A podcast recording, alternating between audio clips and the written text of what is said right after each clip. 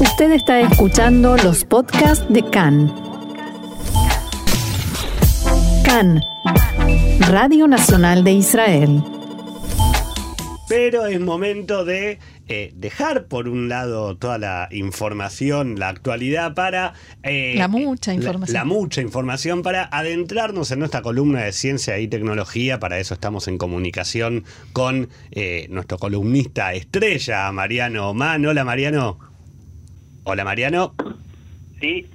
Hola, hola. Estamos presentando a nuestro columnista estrella y nuestro Sí. columnista estrella no nos contesta. ¿Pero se escuchan? ¿Me- ¿No me escuchan? Sí, ahora sí. Ahora te Ahora escuchamos. sí, ahora sí. Decíamos- ver, decía- Un sabotaje contra la estrella. Decíamos que estábamos en comunicación con nuestro columnista estrella, Mariano, eh, que hoy, esta semana, con un tema mm, bastante lindo, podemos decirlo. Es, Y se- actual. y actual. Se Bueno, está, siempre es actual. Se está celebrando el Día eh, Internacional de la Tierra, ¿verdad?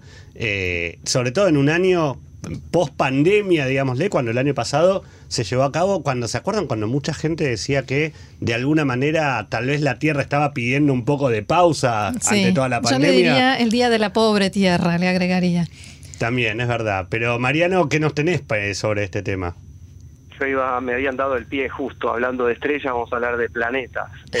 Eh, y si hablamos de planetas, ya que nos gusta tanto esta cadena de, La cadena, de sí. conceptos, claro. Y eh, hablando de planetas, hablamos del planeta Tierra y nuestro planeta tan tan cascoteado, tan maltratado, eh, celebra en lo que los humanos hemos decidido nombrar como el Día de la Tierra. Bueno, Israel es un país que cada vez se preocupa más por el, por el destino de la Tierra, de los seres vivos y del medio ambiente, y para ello, al ser un país cuya eh, forma de expresar esa, esa preocupación es la tecnología, vamos a hacer un repaso de algunas, de algunas tecnologías inteligentes, de algunas soluciones que el país ha desarrollado en, por supuesto, en formato de startups, de empresas emergentes, a veces asociadas con instituciones educativas. Muchas de ellas ya las hemos tocado acá, no está mal repasarlas, pero bueno, son muchísimas, pero en un extracto podemos hablar, por ejemplo, de una tecnología llamada Home Biogas, que es un sistema que convierte, por ejemplo, restos de comida en gas natural. Y ese gas natural, como todos sabemos, sirve para cocinar y a la vez esa- esos restos también pueden servir como fertilizantes para el jardín.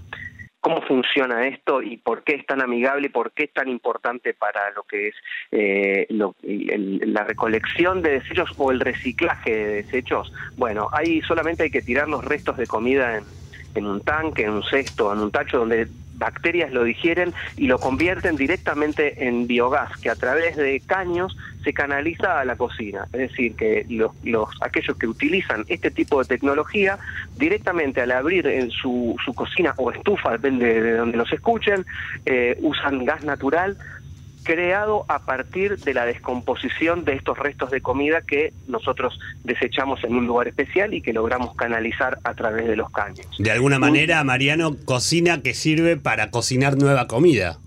Exactamente, es ni más ni menos que el, el, icono ese que solemos ver en, eh, en lo que en los materiales reciclados, que son tres flechitas que va y vuelve y es un triángulo perfecto en el que todo es circular y es renovable. En este caso estamos hablando de un excelente caso de energía renovable. Incluso hay más. Eh, también hay un, un- baño que funciona con, de este, con este mismo sistema, eh, ese se llama Bio Toilet y bueno, es lo mismo, con eh, los desechos del inodoro los convierte en gas y eso también puede ser canalizado. Y por suerte es un proceso que no requiere intervención humana, ni uno ni el otro. Eh, tenemos más soluciones, como por ejemplo alguna alguna vez eh, lo hemos tratado aquí en esta columna, un, eh, un tipo de, de packaging de envases y bandejas de comida hechas de Mm, fibra sí. vegetal biodegradable. Sí, ¿Recuerdan? claro. Bueno, esto se hace con fibra de caña de azúcar, que a diferencia de otros envases, por ejemplo, de fibra moldeada, es resistente a las fugas y no, no, no, no tiene aerosoles, ceras ni, ni nada, sino un aditivo en base a un polímero que se inserta justamente en la pulpa del azúcar durante el proceso de fabricación. Esto se traduce en que esto puede resistir en el congelador, en el horno, en el microondas y podría reemplazar los productos plásticos, que el plástico es uno de nuestros enemigos en esta columna. Mm, sí.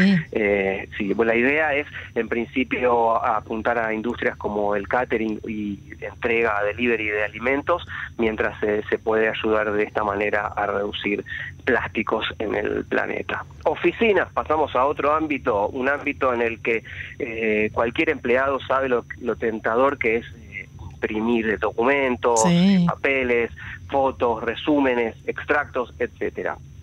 Al ser gratis, eh, bueno, eh, recuerdo que la radio es- era un poco complicado, había que pedir una llave, un permiso extraño, pero eh, al, al ser así accesible a menudo, eh, bueno, eh, la gente pierde un poco el, el control e imprime muchísimas cosas que no son necesarias y por supuesto no ecológicas. Una empresa israelí llamada ePaper tiene una tecnología que da soluciones para más seguridad y control del uso del papel. Por ejemplo, la impresión se, vuelve monitoreada, es cuantificable, se identifica, es decir, que los, los empleados son más conscientes del uso de la impresora, al menos si se sienten amenazados que, que los están controlando. Claro, tal vez no tener que justificar la impresión, pero que desde la empresa se sepa quién es el que está haciendo cada una de esas impresiones. Por supuesto que esto no derivaría en un, eh, en un despido, pero sí en un llamado de atención, porque el sistema genera informes de la cantidad de madera que se cortó para el- la cantidad de papel que se, se, se utilizó y la energía consumida en la impresión que se realizó en un periodo determinado.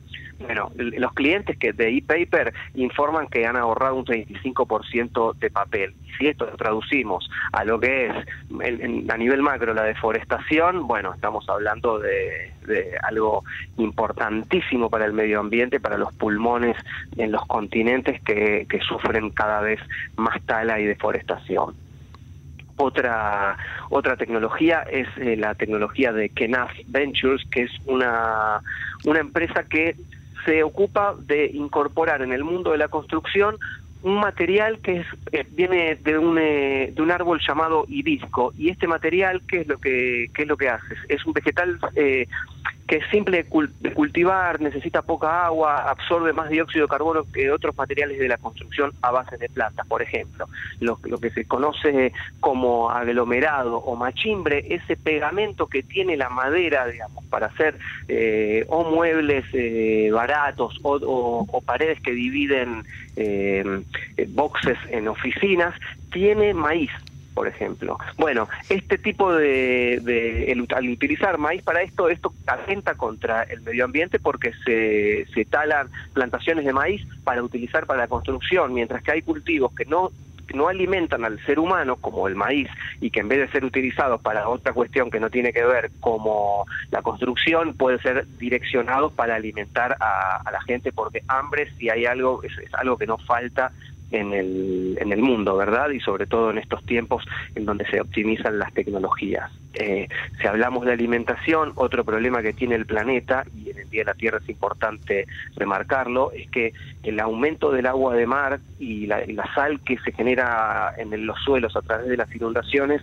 causa una alta salinidad, digamos. Eh, cerca del 20% de los campos agrícolas en todo el mundo sufren de este problema y esto hace que los cultivos no crezcan bien y contribuye a lo que es una crisis alimentaria que podría ser inminente si este fenómeno no se no se no se frena, no se pone atención. Y es ahí donde, bueno, justamente está la acción de la startup israelí Salicrop, que también esto lo tratamos aquí, que con un tratamiento de semillas permite que los cultivos crezcan bien incluso en suelos de alta salinidad, y esto se consigue a través de un proceso de química y húmeda que estimula una reacción dentro de la, del ADN de las semillas, es decir, que el cultivo se altera sin ingeniería genética, pero le permite crecer en este tipo de suelos. Hay proyectos pilotos aquí y en India.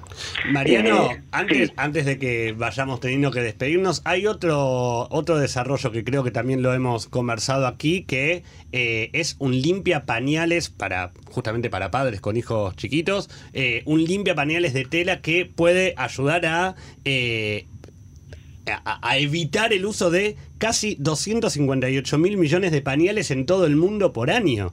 Sí, es una locura, esto lo hablábamos eh, la vez pasada. ¿Qué y- cifra? y sí, Sí, sí, sobre todo porque esto no sería tan tan difícil de, hacer incluso sin esta sin este dispositivo. Lo que ocurre es que bueno ya nadie quiere tener que, que ver con los pañales sucios de, de los niños. Eh, entonces, eh, si hay una herramienta como esta, que es un dispositivo que hace que los pañales puedan ser eh, lavados y, y ordenados de manera eh, sencilla, sin demasiada intervención y sin eh, un aire apestado por eh, lo que dejan los niños, bueno, eh, es realmente importante porque es ecológico muchis, muy ecológico eh, y ayuda a, a evitar que, que se gasten toneladas y toneladas de recursos para tratar de eliminarlos en, en los vertederos de basura de todo el planeta. Claro.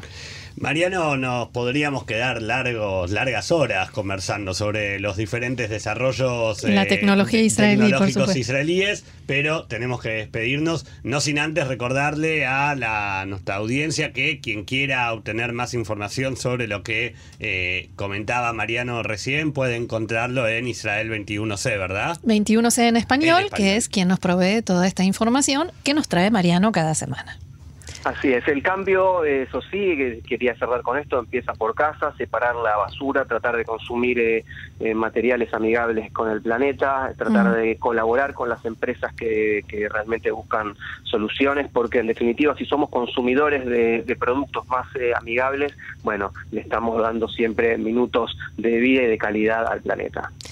Muy bien, Mariano, muchísimas gracias y buen fin de semana y será hasta la próxima. Feliz Día de la Tierra y hasta la semana.